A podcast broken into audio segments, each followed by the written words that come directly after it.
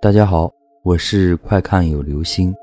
今天的故事叫做《影子鬼》。爷爷曾遇见过几次鬼，其中最让他觉得毛骨悚然、惊骇不已的，就是遇见过的影子鬼。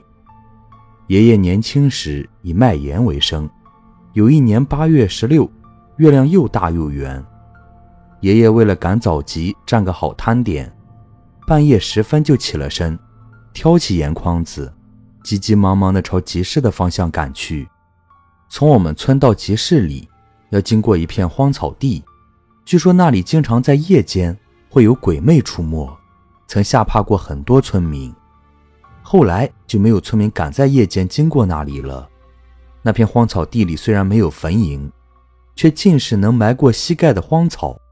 爷爷挑着盐筐子走到荒草间的小路上时，月光已是格外的皎洁，直照的荒草地里的一切都显得十分诡异，时而还会有野猫、野狗、野兔等野生动物在他面前窜行。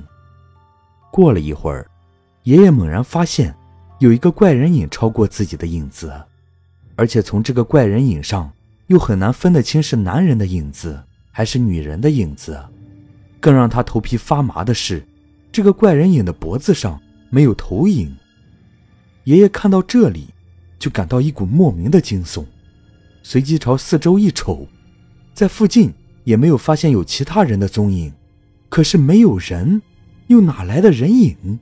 而且还是一个没有头的人影？难道是自己遇到了影子鬼？想到这里，爷爷挑着盐筐子。急忙朝前跑去，爷爷企图甩掉那个怪影子，可是爷爷跑得越快，那个怪影子就越超过爷爷的影子。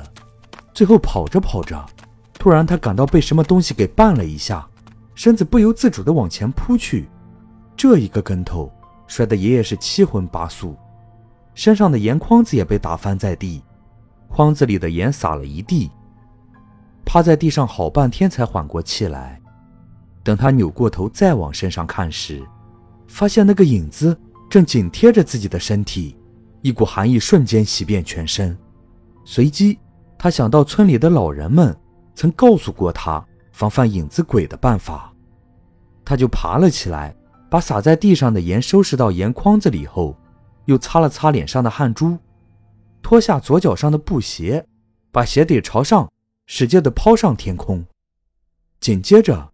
右脚朝前跳四十九步，猛然回头大吼一声：“快滚！”做完这一切后，爷爷又返回去，捡起扔掉的鞋子穿在脚上，重新挑起盐筐，朝集市的方向赶去。